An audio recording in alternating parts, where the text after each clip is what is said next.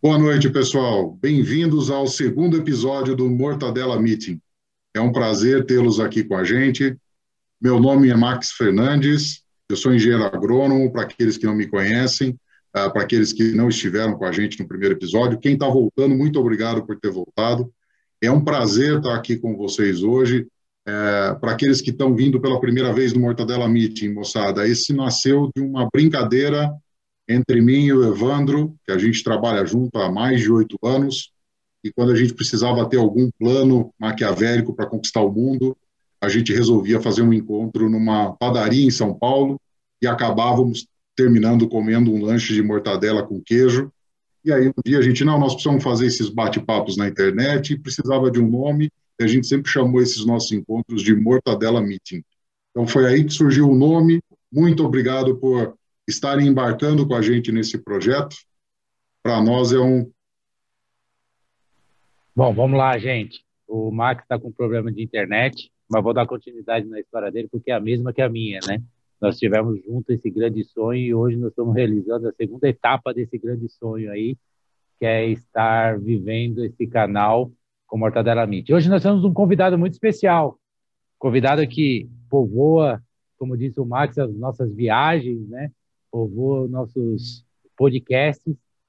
E até estava brincando hoje com uma pessoa que estava conversando. Foi um dia que eu parecia criança em véspera de Natal, de tanta ansiedade por estar presente hoje, dividindo uma bancada com o nosso amigo aí, o professor Clóvis de Barros Filho. Estava até pensando, né? Meu pai está aí me assistindo, falava, pai, tira umas fotos aí e manda para a vizinhança do, do extremo norte da cidade de São Paulo, dividindo bancada com o professor Clóvis é uma satisfação muito grande. A gente trouxe, eu pedi, nós pedimos o doutor, professor Clóvis aí para a gente conversar um pouco, exatamente pelo momento que nós estamos vivendo, né? Nós estamos debutando aí 15 meses praticamente de pandemia, uma ansiedade muito grande, uma instabilidade, uma falta de perspectiva, né? E a gente quer entregar a palavra para ele para ele falar um pouco para a gente aí sobre a sua experiência, sobre dar dicas para nós, inclusive, aí sobre o que, que é legal, porque nós acreditamos, tanto quanto ele, que o mundo começa a ser transformado pela nossa pessoa. Então, ele é um cara ilustre, é muito conhecido por todos aí, e acredito que ele tem muito a acrescentar para cada um de nós. Professor, é contigo. Obrigado pela sua presença. Olha, aí. muitíssimo obrigado. Uma alegria estar aqui é, um convite muito especial e é, o tema não poderia ser é, mais adequado. Afinal de contas, é, estamos aí há mais de ano é, numa perspectiva de incerteza. É, a gente se sente como na sala de espera do médico e somos o próximo a ser atendido, mas o paciente antes de nós a gente não sabe bem qual é a dele, mas ele não, não sai de lá de dentro nunca, né? Então, é aquela ansiedade de saber se é, vamos ser atendidos ou não, quando, a que horas e assim por diante. E essa sensação de sala de espera é uma sensação que a pequena vida retira o seu valor, esvazia o seu sentido, né? e, e é por isso que é, a gente veio aqui para dizer o seguinte: a felicidade é um atributo da vida, né? E sendo um atributo da vida, a felicidade só pode estar aonde a vida está. Né? E a vida, ela está aqui, né? A vida está é, nesse momento, nesse lugar, ela está sempre conosco. Né? A vida é, certamente energia que nos anima, que nos põe para cima, enquanto ela estiver em nós, né, ela nos acompanha no tempo e no espaço. Se a felicidade é um atributo da vida, podemos estudá-la como sendo uma característica da nossa existência aqui e agora, nesse momento. E esse momento poderá estar sendo feliz, bem vivido, correspondendo a uma vida boa ou não. É, o que será que constitui esse momento de felicidade? Bom, é, é, no ano passado, estávamos em fevereiro, e eu tinha aí uma média de uma palestra por dia para dar presencial, já agendada e, portanto, esquema montado, oito para escritório trabalhando e, e, e, claro, com a perspectiva de fazer as palestras, que são o meu trabalho, e com isso, é, essas pessoas, oito pessoas, muito felizes ali, é, contentes com essa agenda que é, garante a sobrevivência do escritório, garante o trabalho de cada um deles, garante a, a comida em casa, os filhos, a escola e assim por diante. Aí o que é que aconteceu? Bom, o que aconteceu é que todas as palestras foram canceladas, né? do primeiro semestre e depois do segundo semestre também. Então, claro, é, a primeira sensação é uma sensação assim de que tiraram o chão, porque você é um profissional liberal e você, eu que sempre fui professor na universidade, eu me vejo assim como um pequeno empresário, né? Eu tenho lá essas pessoas que eu convidei para trabalhar comigo, me sinto responsável por elas, e elas, de repente, me olharam é, incrédulas, né? sem saber o que iria acontecer. Eu posso te garantir uma coisa: é, se fosse por mim, e só por mim, né? vamos imaginar assim que eu fosse solteiro, né? que eu fosse é, não tivesse filhos e não tivesse meus colegas trabalhando no meu escritório, se a coisa fosse só minha comigo mesmo, eu acho que eu ia entrar debaixo do edredom é, e, e, e pensar assim: quando voltar a ter palestra presencial, eu volto a trabalhar. Por enquanto, vamos aproveitar para descansar. Mas aí eu olhei de um lado, olhei do outro lado, e eu percebi que se eu fosse fazer isso, eu tinha que pôr os oito é, de escanteio, né? É, desligá-los, como se diz. E aí eu pensei comigo mesmo: caramba, é, que tipo de pessoa sou eu, né? Quer dizer, na hora que o calo aperta, eu viro para aquelas pessoas que me acompanham todo dia e digo, mas viu, sabe o que, que é? Hum, não vai rolar. Lamento muito, passar bem. É, eu não me vi fazendo isso, não. eu não me vi fazendo isso. Então eu fui atrás de sobreviver e fazer sobreviver o escritório, aqui pela internet mesmo, e, e fui tentar recuperar é, a minha clientela oferecendo um outro tipo de serviço. Não pense você que tenha sido fácil, porque foram 35 anos na universidade dando aula para pessoas ali na minha frente. Né? Na sala de aula, pessoas de carne e osso ali olhando para mim, etc. Mas, enfim, foi em nome é, de um certo tipo de amor pelas pessoas que me acompanham eu consegui demonstrar aquilo que hoje eles chamam de resiliência, que é você sair para a briga, mesmo em situação muito adversa, né, de peito aberto. Então, o que, que eu percebi? Interessante, né? Porque é, se fosse por mim, nada feito. Né? Se fosse por mim, eu não ia sair para briga nenhuma. Né? Sei lá, comia miojo aí um tempo, sabe como é? Você dá uma baixada de bola, né? não tem nossa, mortadela, velho. Mortadela, mortadela é incrível, né? Mortadela é incrível. Agora, esse negócio de mortadela com queijo é que eu não entendi, né? Eu não entendi. Eu não sei se mortadela combina com queijo. Eu até estou muito interessado, quando essa coisa melhorar, esses dois aí vão ter que me explicar que queijo eles põem junto com a mortadela, se é queijo prato, se é mussarela, que queijo, porque eu nunca comi mortadela com queijo, eu sempre comi sanduíche de mortadela com mortadela e só mortadela. E eu amo mortadela, mas, é, mas sem queijo mesmo. E aí a gente baixaria a bola, mas foi em nome dos outros que a gente saiu para a briga. E eu entendi a primeira lição. É, eu entendi essa lição vivendo, né? Eu entendi que o amor é o combustível da resiliência. É, no final das contas, você faz muito mais pelos outros, você é capaz de sacrifícios muito maiores por aqueles que você ama do que por você mesmo. Em outras palavras, uma vida no amor é uma vida onde você vai muito além do que no egoísmo. Né? No egoísmo, você para naquilo que está bom para você. No, no amor, tem que, tem, tem que resolver a parada, né? E aí, e aí você sai para a briga e, felizmente, eh, as palestras foram voltando, eu consegui eh, desenvolver alguma expertise eh, também diante do computador.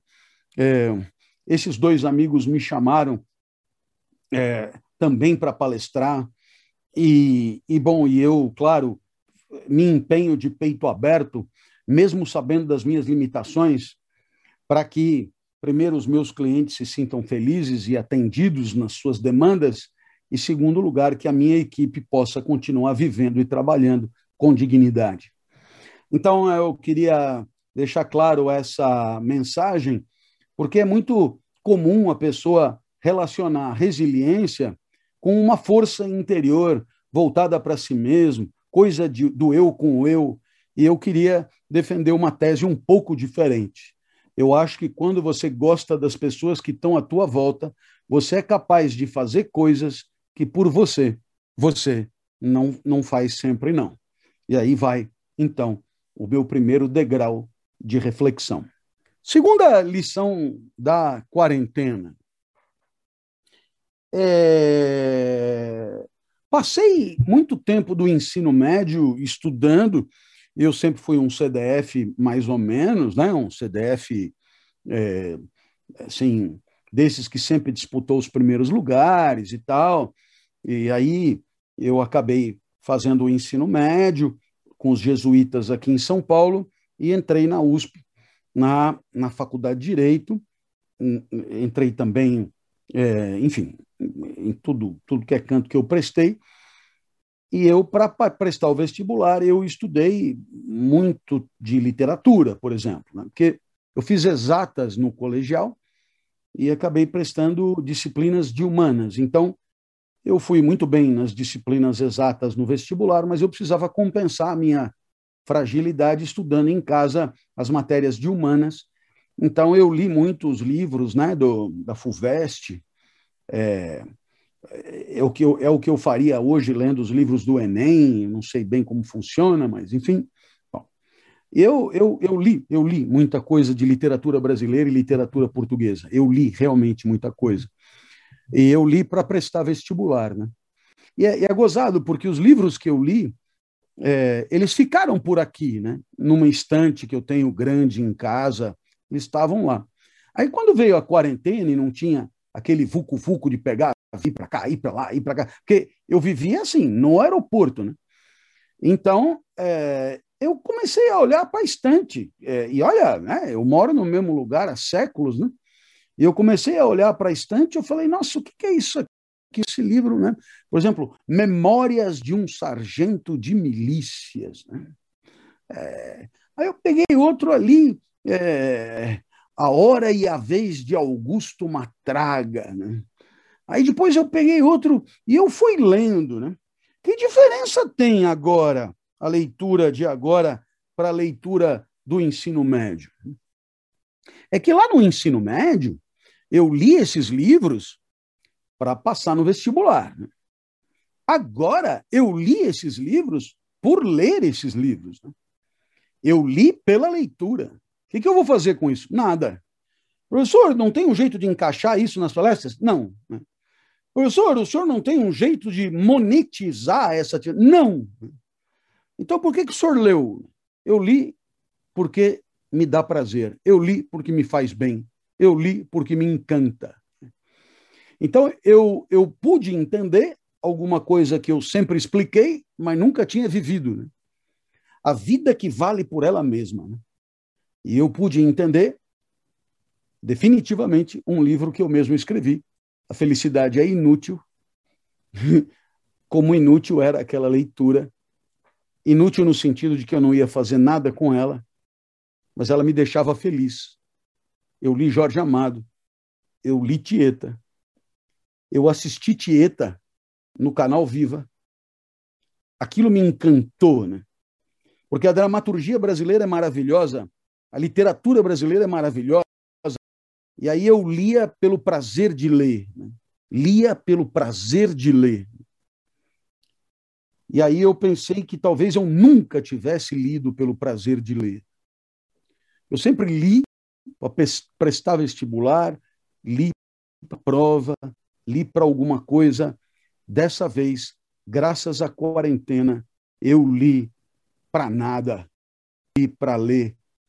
E eu li, por exemplo, é, a fantástica obra de Gabriel Garcia Marques, O Amor nos Tempos do Cólera. Né? E aquilo me trouxe um prazer imenso. Né? Então, eu queria compartilhar isso com vocês. A possibilidade que a quarentena nos dá né, de novas descobertas a respeito de nós mesmos. Né? Se conhecer-se a si mesmo é o passo inicial da filosofia, situações inusitadas de ruptura com o cotidiano são talvez momentos privilegiados para novas descobertas sobre si mesmo. Né? Por quê? Porque no cotidiano você não se autoriza. Né? Você não se autoriza porque você se enche de incumbências e responsabilidades. Mas quando há uma ruptura do cotidiano, então, por exemplo, passa aí no, no, no nosso amigo Viva, passa, sei lá, passou o clone, passou Tieta, passou, está passando agora a cor do pecado, né? É, e agora está passando o Sassamutema, né? É, o Salvador da Pátria e tal. É, pô, quando que eu ia ficar da meia-noite a uma assistindo novela em tempos de cotidiano de trabalho? Nunca, não ia me permitir, nunca. Mas com a quarentena eu me permiti. E agora eu não abro mão desse prazer né, de rever essas obras maravilhosas né, que nós é, é, pudemos degustar em tempos já bem passados, né? bem, bem, bem distantes. Né? E aí eu, eu queria te trazer, então, essa segunda perspectiva da quarentena, que é a possibilidade de viver a vida por ela mesma e não por causa de outra coisa. Se você preferir, eu vou dizer de outro jeito. É tirar a vida da sua cadeia de utilidades. Né? Você faça o primeiro ano para passar de ano, vai para o segundo, vai para o terceiro, vai para o quarto, vai para isso, faz isso para aquilo, isso para aquilo, isso para aquilo, isso para aquilo, isso para aquilo, e de repente a vida acabou e você você ficou com aquele gostinho de que a felicidade não chegou nunca, né? porque toda vez que chegava empurravam para frente, né? Quando tiver na faculdade, quando tiver o um emprego, quando tiver o primeiro salário, quando for para quando comprar tal carro, quando morar em tal lugar, quando tiver piscina em casa, quando. E você parece que é, se deixou, é, é, digamos, é, seduzir por essa lorota de que a felicidade é um atributo da vida de amanhã e esqueceu da lição que a felicidade é apenas um atributo da vida do agora. Né? E é só esta vida do agora que existe. E é por isso que só ela pode ou não ser feliz. Claro que você pode me perguntar, mas professor, o passado e o futuro não existem? Claro que existem. O passado é o que você lembra do que aconteceu. É a memória. E a memória acontece agora. Sabe? É hoje que você lembra de ontem. Não é ontem que você lembra de ontem, é hoje que você lembra de ontem. Portanto, o passado é produzido agora. E o futuro? É hoje que você projeta o amanhã. Não é amanhã que você projeta o amanhã. Para projetar o amanhã precisa estar no hoje, no agora. Por isso, olha que interessante. O passado e o presente e o futuro, os três estão no mesmo momento, que é onde a vida está, que é onde a felicidade poderá ou não estar. Então, eu acho que é, esse segundo ponto me encantou demais da conta, e eu então subo para um terceiro degrau, que é o da plenitude. Né? É o da plenitude. É... Eu estava dando um, um curso pela internet aí durante a quarentena, e esse curso ele tinha é, um autor que era Montaigne, né?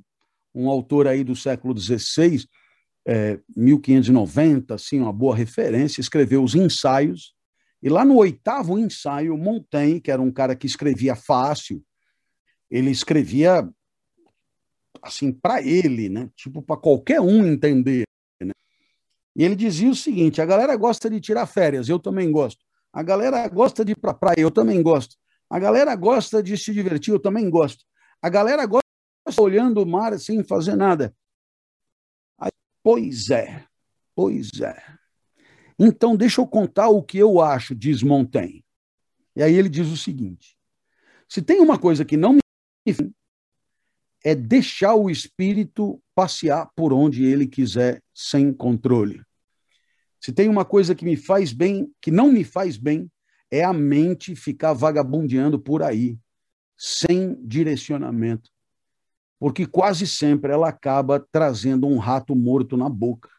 Quase sempre ela volta e ela volta com alguma coisa desagradável. É por isso que eu não gosto de deixar o espírito solto. O que Montaigne estava sugerindo é que é sempre legal a gente ter uma espécie de foco no imediatamente vivido.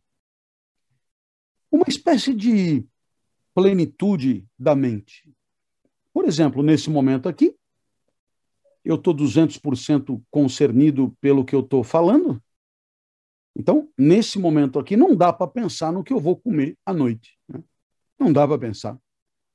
Porque toda a mente está ocupada por isso que eu estou fazendo aqui.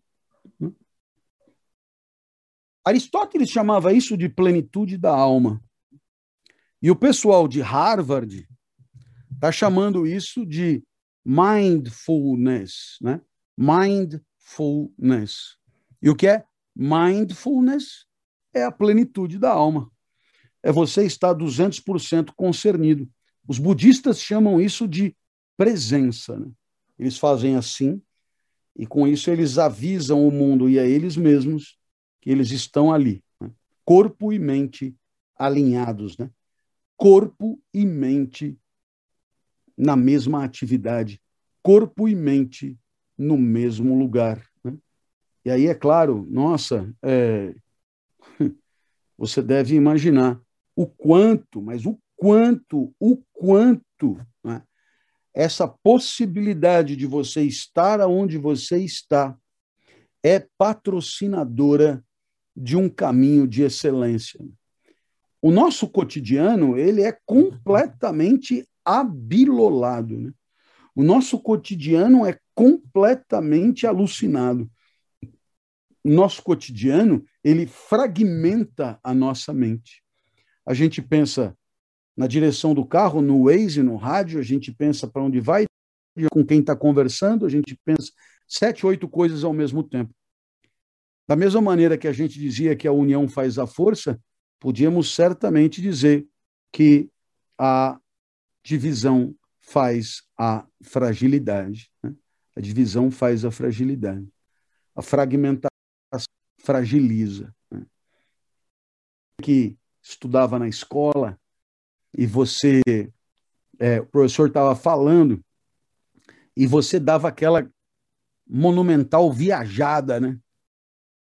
Às vezes o professor falava meia hora ali e você ficava meia hora viajando. Né?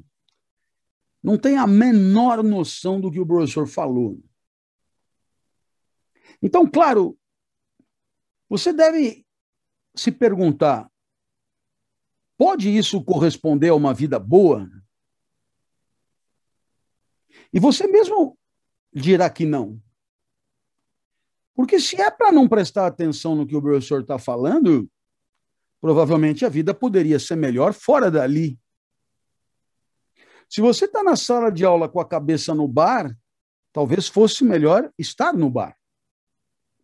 Porque, pelo menos nesse caso, você estaria onde você está. A presença é isso, estar onde você está. Até mesmo este momento aqui, né, que nós estamos vivendo juntos, não é impossível que você esteja dividido.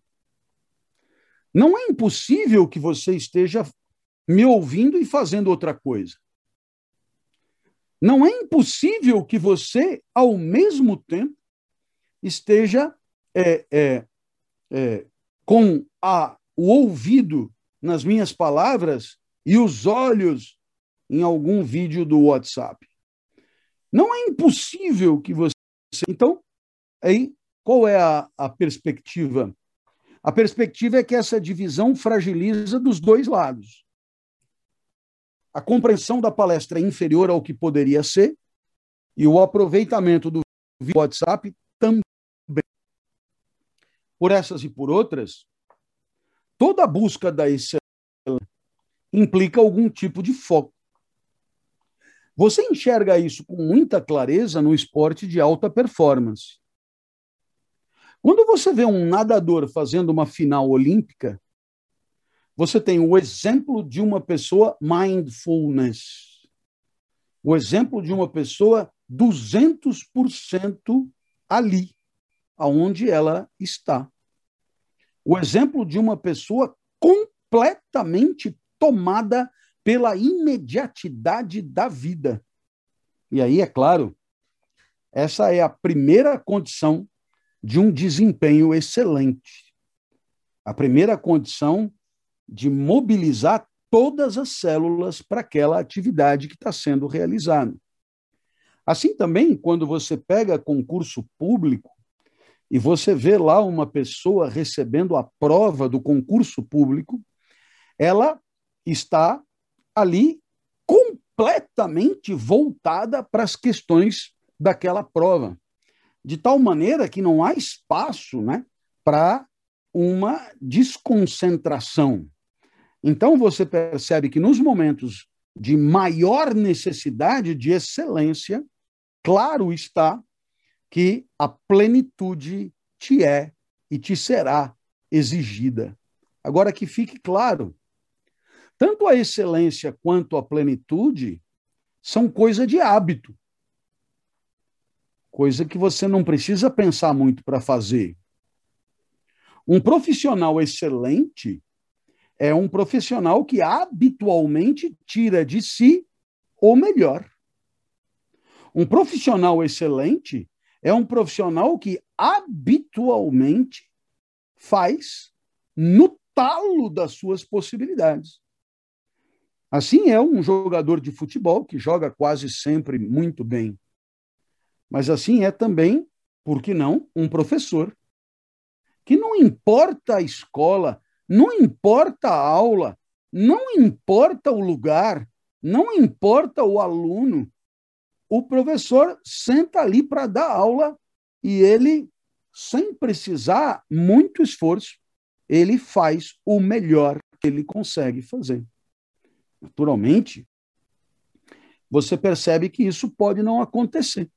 E na contramão do hábito da excelência, você pode encontrar, lamentavelmente, um outro hábito, que é o hábito da mediocridade. O hábito da mediocridade é o hábito da nota 5, né? O hábito do cara que tira sempre o mínimo necessário para aprovação. E que na hora de trabalhar, também será alguém acostumado a não estar entre os últimos para não ser demitido. É aquele moita. Na hora que vem a dividida, ele se recua, ele se esconde, ele não aparece. Na hora do risco, ele some. E na hora que está tudo de boa, ele aparece de novo. O moita tem hábito de medíocre. O moita não quer errar. O moita parece um caranguejo que anda de lado. O moita não vai nem para frente, nem para trás. O moita se esquiva. O moita, ele é gelatinoso.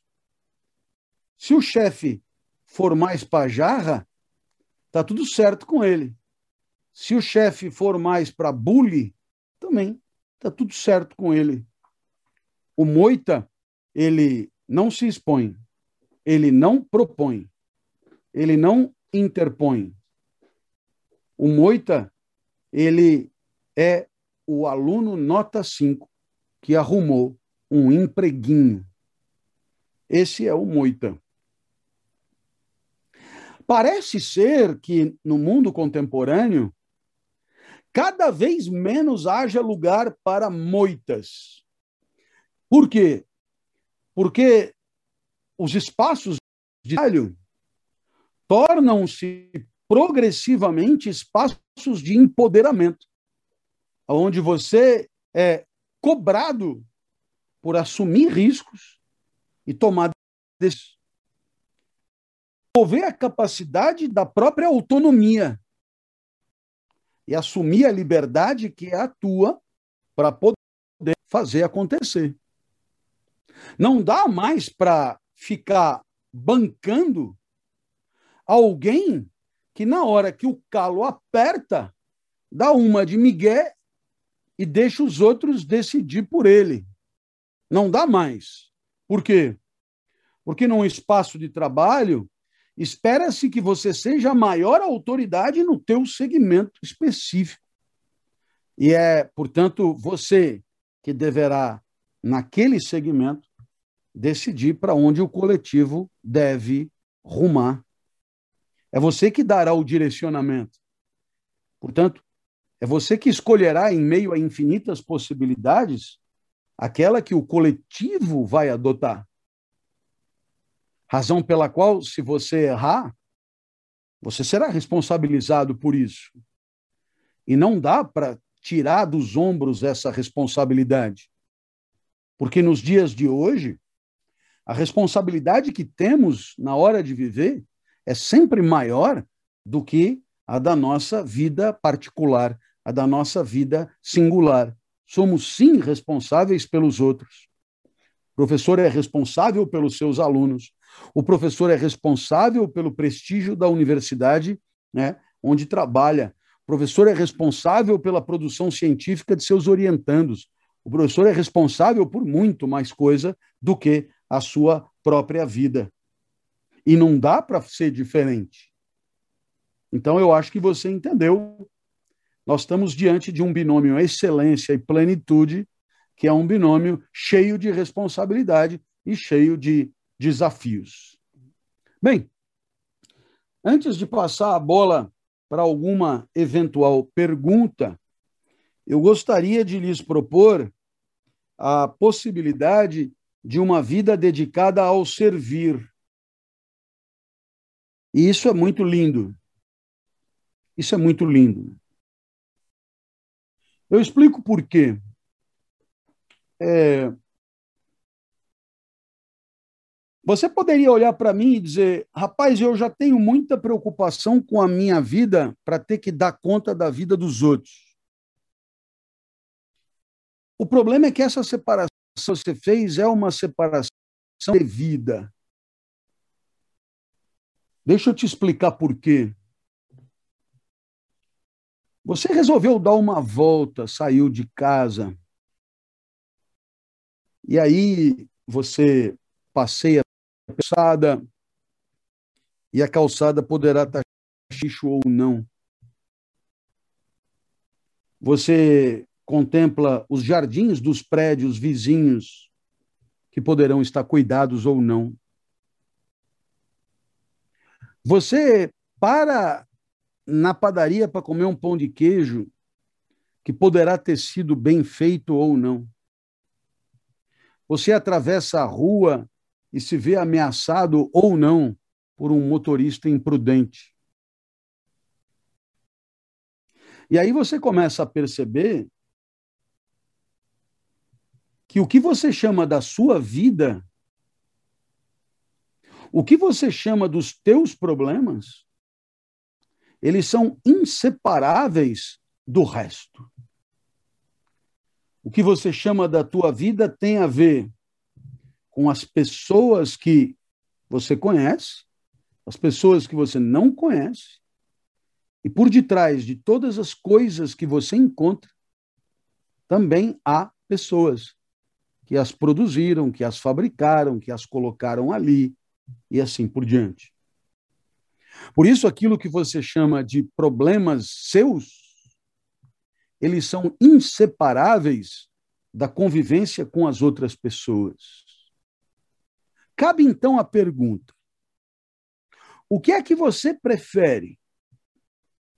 Prefere viver numa sociedade onde só você se dá bem? Prefere viver numa sociedade onde só dois ou três é, têm tudo? Prefere viver numa sociedade onde só dois ou três têm todas as oportunidades?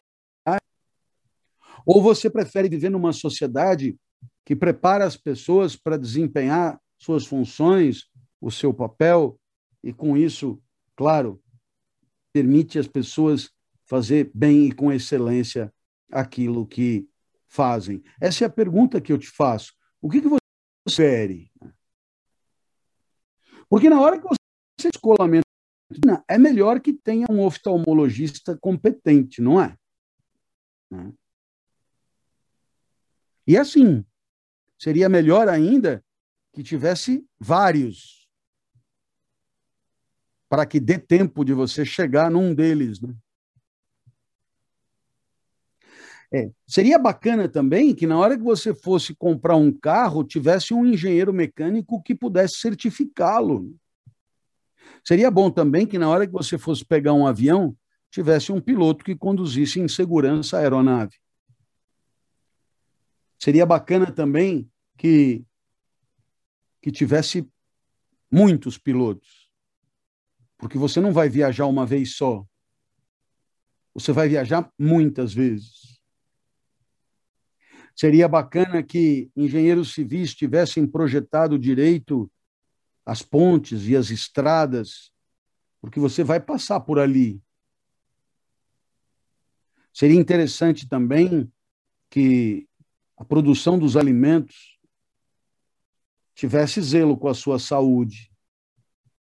Porque você não tem tempo de plantar você mesmo. Como você pode ver, aquilo que você chamou da sua vida não faz nenhum sentido. Não existe de jeito nenhum se não for no meio da vida dos outros imbricada e relacionada com a vida dos outros. De tal maneira que a sua vida só poderá ser feliz se houver nessa sociedade onde você a vive condições para isso. Se houver nessa sociedade um pouco de justiça, para que a injustiça crônica não se converta em violência urbana, ameaçando o seu filho que vai a pé para a escola. Então, já que é assim, que tal pensar no coletivo? Que tal pensar na convivência entre todos? Que tal pensar no bem-estar do outro? Pensar na possibilidade de servir, que tal estender a mão? A pandemia é um excelente momento para que você possa entender o valor de servir. Não é para se dar bem, não. É porque quando você age por amor a alguém, não há a menor dúvida você se parece mais com Deus do que quando você age em nome do próprio umbigo, na mesmice enfadonha da mediocridade mesquinha. Então, você tem aí uma excelente oportunidade, porque na nossa sociedade nós tivemos aí uma perda de 500 mil pessoas. Se cada uma delas era amada por 10, nós temos 5 milhões de pessoas sofrendo em luto. Basta sair em qualquer esquina e você as encontrará. E aí, aí você tem a excelente oportunidade de mostrar o quanto você é superior a um animal no cio, regido pelo princípio do prazer próprio, porque você é capaz de oferecer o que de melhor que você tem, o que de mais valioso você tem, que é o tempo da sua vida, a alguém que está sofrendo. Bem, meus amigos, autenticidade, excelência, plenitude, protagonismo, servir, caramba! Mas lembre sempre, no final das contas, a resiliência, essa história de aguentar o tranco, tanto mais provável quanto maior for a sua capacidade de amar e de genuinamente se importar com a vida dos outros. Era então isso que eu tinha para falar. Muitíssimo obrigado pelo pelo convite, pela atenção, pelo respeito, educação, eh, pela simpatia e fico muito feliz de participado. Oxalá tenha contribuído é, com alguma, alguma consideração inspirada. Valeu!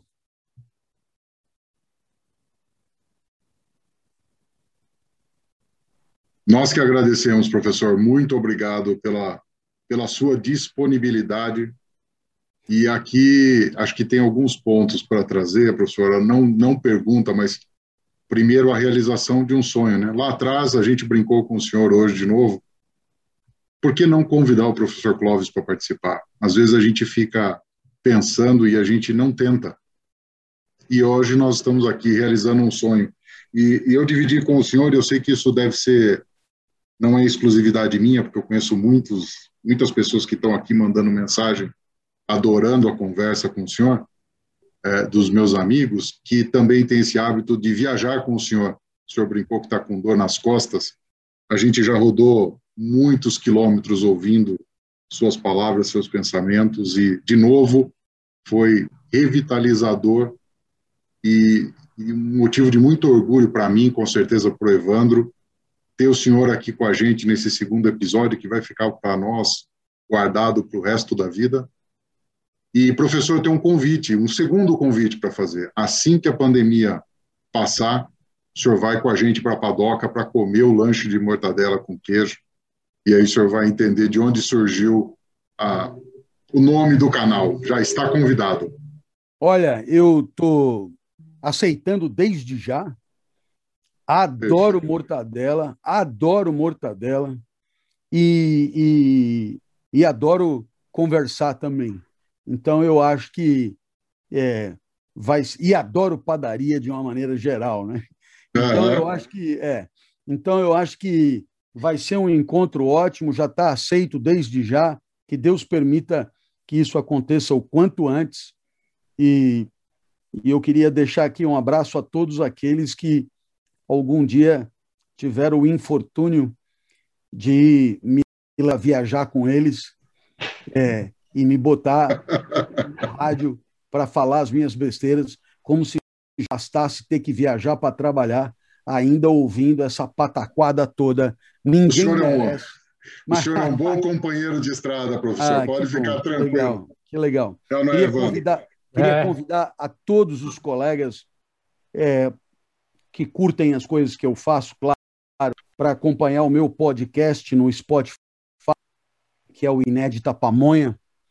O Inédita Pamonha, que completou um ano de existência, surgiu na pandemia, no comecinho da pandemia, em março do ano passado, e que agora está avançando aí pelo segundo ano de existência e falando sobre a vida no Spotify. Seja bem-vindo. Espero que você goste muito e tomara possamos aí é, estreitar laços para, é, eu diria, projetos futuros que possam beneficiar as pessoas e melhorar-lhes a vida. Muito Com obrigado certeza, pela oportunidade. Vai lá, Evandro. Obrigado a você, professor. Acho que fica até difícil fazer algum comentário depois dessas suas, dessas suas palavras, né? Já puxei a cordinha do busão para descer, né? Na realidade, acho que a gente já puxou a cordinha faz um tempo, né? Uma coisa que ficou na minha cabeça com essa sua palestra, professor, é o, é o, quanto, o quanto é importante a convivência e a, o olhar panorâmico da vida, né? O senhor falou do pão de queijo fresquinho, ninguém nem sabe o, do, o nome do, do balconista, né? Ah, nós estamos vivendo uma fase que as pessoas não estão olhando nem para o lado, né? E aí me fica uma pergunta: é, será que a pandemia vai virar para agravar isso? Ou seja, esse distanciamento social será. Eu acho que a provocação foi exatamente essa, né? Se tornar um momento de reflexão para a gente retomar o nosso ritmo da maneira que não estava sendo anteriormente e até muitas vezes patrocinadas pelas redes sociais. Você acredita que a gente vai ter essa competência de reagir e começar a saber que o nome do balconista que te serve a mortadela é Zé? Ah, eu espero, né? Até porque é, uma vida em si mesmada, voltada para si mesmo, autocentrada, é uma vida pior, né? É uma vida triste, é uma vida vazia, empobrecida. Eu espero que, se dando conta disso, as pessoas possam se abrir para as outras sem muito medo, com generosidade, dispostas a se enriquecer com as outras e a enriquecê-las do possível. Não se trata de fazer futurologia, não, mas é. de arregaçar as mangas e transformar o mundo do jeito que é possível. Não se trata de tomar o futuro como um espetáculo que vamos assistir no ano que vem mas sair para a rua e, e fazer acontecer o mundo tal como nós queremos que aconteça. E quando eu digo isso, eu não estou falando em grandes movimentos sociais, não. Eu estou falando no dia a dia mesmo. No dia a dia em que a nossa postura, os nossos valores, as nossas condutas e o nosso jeito de viver seja inspirador para quem quer que seja que nos orgulhemos de ser inspiradores para os demais, que nos orgulhemos que outros se espelhem em nós, que nos orgulhemos que outros nos imitem na nossa maneira de viver por, por nos considerar dignos, altivos, merecedores dessa confiança. E aí pode acreditar, o mundo será melhor. Legal. Recebemos até uma pergunta agora aqui, professor, do Murilo Baroni. Ele fez uma pergunta que, em um momento em que falamos tanto sobre diversidade e pluralidade, tenho a sensação que muitas pessoas vêm se tornando mais polarizadas ou tendo pensamentos mais fixos e menos flexíveis. Ele queria saber o que, que o senhor acha disso, professor. Eu acho que é verdade, é isso mesmo. A tolerância tem diminuído, é, as pessoas estão se protegendo em tribos, é, é, Curiosamente, é, as coisas caminharam para para que a sociedade fosse se dividindo em dois. E e o ódio de uns fomenta o ódio do, dos outros, que fomenta o ódio, o ódio do um, numa perspectiva cíclica difícil de desconstruir, difícil de bloquear. A única maneira disso mudar é você olhar para o outro e, e entender que só na Via Láctea tem 200 bilhões de estrelas. E que no universo talvez tenha mais de um trilhão de galáxias como a Via Láctea se você levar a sério isso, talvez tome por menos importante. E se você se tomar por menos importante, terá a humildade necessária para estender a mão, desconstruir o ódio e viver de maneira mais simples e mais feliz com as outras pessoas que são tal e qual o que você é. Porque isso que você é especial e que você aprendeu com a sua avó que te amava é péssimo. Você é tão especial quanto todos os outros.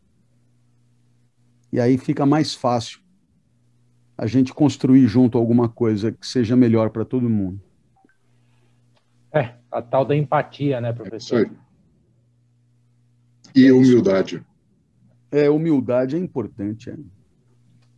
Humildade é importante é, é impressionante como você tem dois tipos de gente: os que se levam a sério e os legais, né? Então, eu acho que com um pouco de humildade, um sanduíche de mortadela sem queijo, eu acho que a vida tenderá a ser muito melhor. Recomendaram a gente fazer com mental, não com queijo prato aqui no grupo, viu, professor? É isso aí.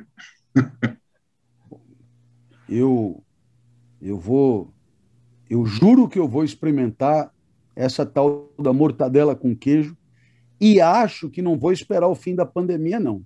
Vou fazer um teste preventivo para ver se isso funciona. Se funcionar, dou a mão à palmatória e serei um novo adepto da mortadela com queijo. Perfeito, professor. Até porque tá não, sou, não aí, sou um intolerante. o convite está firmado. Professor, eu sei que o senhor tem outro compromisso. Queria agradecer imensamente aí pela sua participação e contribuição. Acho que a, o seu lado social aí de estar conosco prevaleceu a sua humildade de aceitar o nosso convite foi uma nos deixou muito feliz e obrigado. Deixa a palavra para o Max aí. Eu queria agradecer imensamente a você e a todos que estão participando aí pela, pelo esse momento ímpar no meu dia. Muito obrigado por fazer a diferença no meu dia de hoje. Eu só tenho a agradecer. Só tenho a agradecer, professor. Muito obrigado mesmo.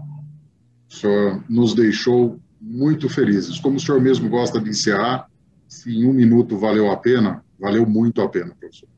A gente gostaria Nesses momentos de, que, de que poderiam durar um pouco mais sem nenhuma dor. O, senhor, o, senhor tem um, o senhor tem uma missão de glória agora para cumprir. A gente agradece demais pela sua participação.